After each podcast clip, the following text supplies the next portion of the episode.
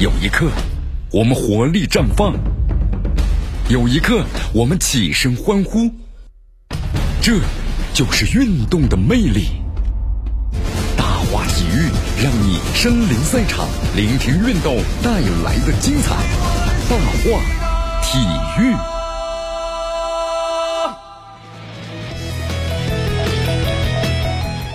好，这里是大话体育，我是江南，继续锁定 FM 九十六点七，继续关注我们的节目。我们首先还是先来关注一下咱们的国家队。好，这段时间国家队啊一直在不断的忙碌中啊，特别是热身赛，对吧？热身赛我们说还是不错啊，已经是热身赛七连胜了。呃，同时又在最近呢又击败了这个河南的嵩山龙门。因为规划球员艾克森呢表现着不错啊，一个点射打破僵局啊。张稀哲之后呢也打进一球锁定胜局。呃，但是呢，你看很多评论界人士认为啊，虽然这个李铁执教的国足呢，虽然豪豪豪取了这个七连胜，但是含金量都不太足。你看我们说了啊，呃，这场和河南队的比赛呀，评论界呢认为是把河南当做呢四十强赛里头假想敌，就是菲律宾队来打的。那么这场比赛国足呢最用常用的是这个四四二的阵容，前面是阿兰克森，中间呢是吴曦、张稀哲，还有金敬道和吴兴涵。呃，其实这种的热身赛啊，只能达到呢演练阵容的目的。那么比分上呢，我们说意义不是特别大。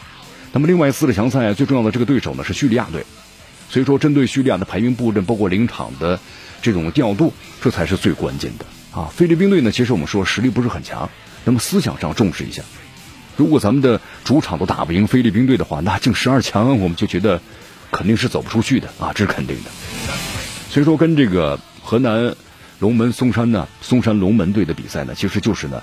啊，热热身，看看球员的比赛状态到底怎么样，对吧？真正的国足那有没有进步？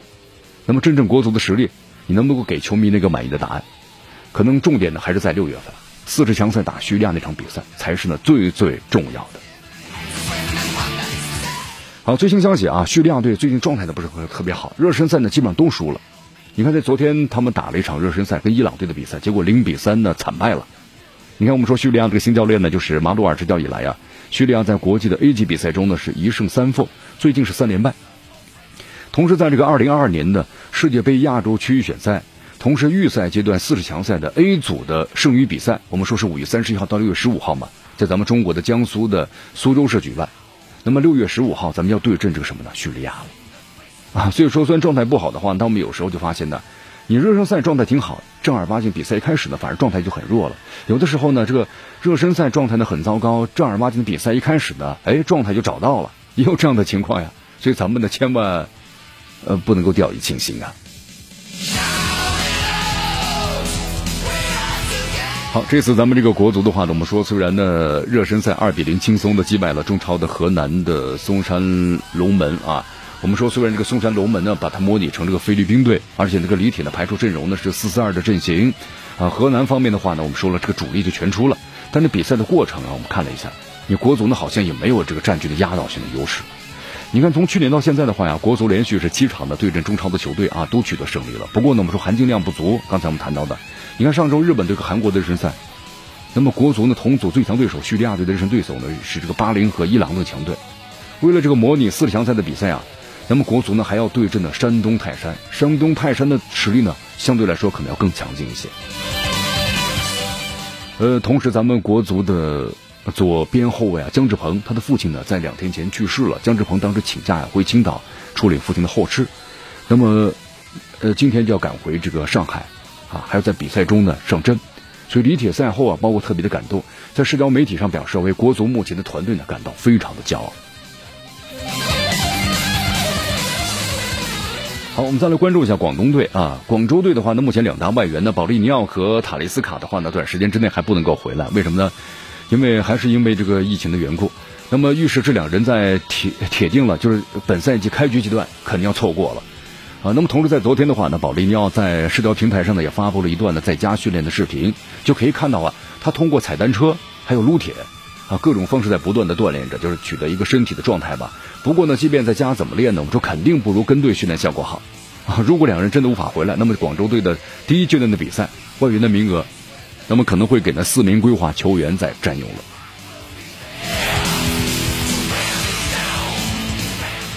哎呀，看一看咱们中超啊，今年的话呢，感觉像现在的天气一点，这春天到来了，但是呢天气还阴着啊，总是感觉有点冷，这种一种感觉。呃，江苏苏宁队呢也没了啊，荆门虎活了，这成了江苏球迷们的一个攻击苏宁的节点。因为这个苏宁筹钱呢，宁于国米，不与江苏，那么以至于呢，你看，让球迷们呢相当的不满意，就是我们说的厚此薄彼嘛，这个道理很简单，对吧？欧洲那边逼得很急了，不给钱就要呢触及红线了。那么至于这边的话，连准入时间都可以随时变化，所以说呢，中国感觉有着回旋空间，那么就算不上怎么样呢火烧眉毛了啊。那么其实呢，跟这个少数的理性球迷们呢所剖析的那样，国米啊，我们说是个优质的资产，还有的卖。那么江苏队在辉煌的过后啊，就是一地鸡毛了，啊，不是没有找过呢接盘侠，根本就找不到合适的，对吧？你几个亿的这个负债，呃，你把一个优质资产推上了意甲冠军的宝座，那么趁机在高点的抛售，回过头来再还债，这个逻辑很清晰，而且没有比这更好的运作策略了。那你抛掉一个已经二十个工作日都在那一元人民币以下的 A 股。那么去去助吹这个，呃，比如说这个美股的苹果或者是特拉斯，想必会有人管这个叫做是崇洋媚外吧？啊，但是为何到了苏宁身上，那么就是这样的？其实换一个思维啊，啊来看的话，苏宁当年就是舍弃了龙珠直播，也算是呢收回精力，保全了苏宁这个俱乐部，对不对？那么就是从这个经营策略上来说呢，这样的做法也没有问题。当然我们说了搞。这个足球的话呢，不能像做股票那样无情无义，但是也绝对不能够单靠情怀就能前行的。你看此前咱们的球迷们花了钱呢，在各地的商业区呢屏上做了一个广告，说江苏不能够没有苏江苏队，对吧？其实这个江苏苏宁缺钱呢，并不是个秘密。但这些钱呢，如果呢，如果更早的花点，比如说购买这个正版的球衣，或者是比这番表白要实际意。哎呀，当然这个板子我们说打在了中国球迷的身上啊。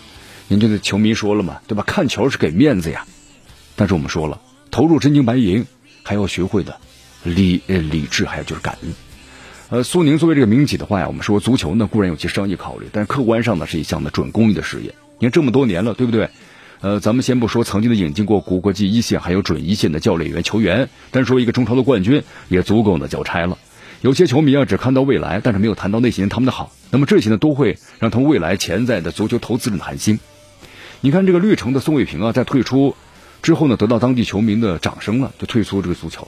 但是这样有情有义的一幕，我们说在中国足球啊，还是太少了。你看分手之后见人心嘛，人心总是令人心寒的。只是啊，苏宁虽然欠了不少债，但是可以说呢，对球迷们其实没有缺的。球迷们呢，感觉我们也能够理解，爱之深那恨之切呀，对不对？嗯，江苏足球必须二十七年的职业之路了。那么在这个苏宁集团这里呢，戛然而止。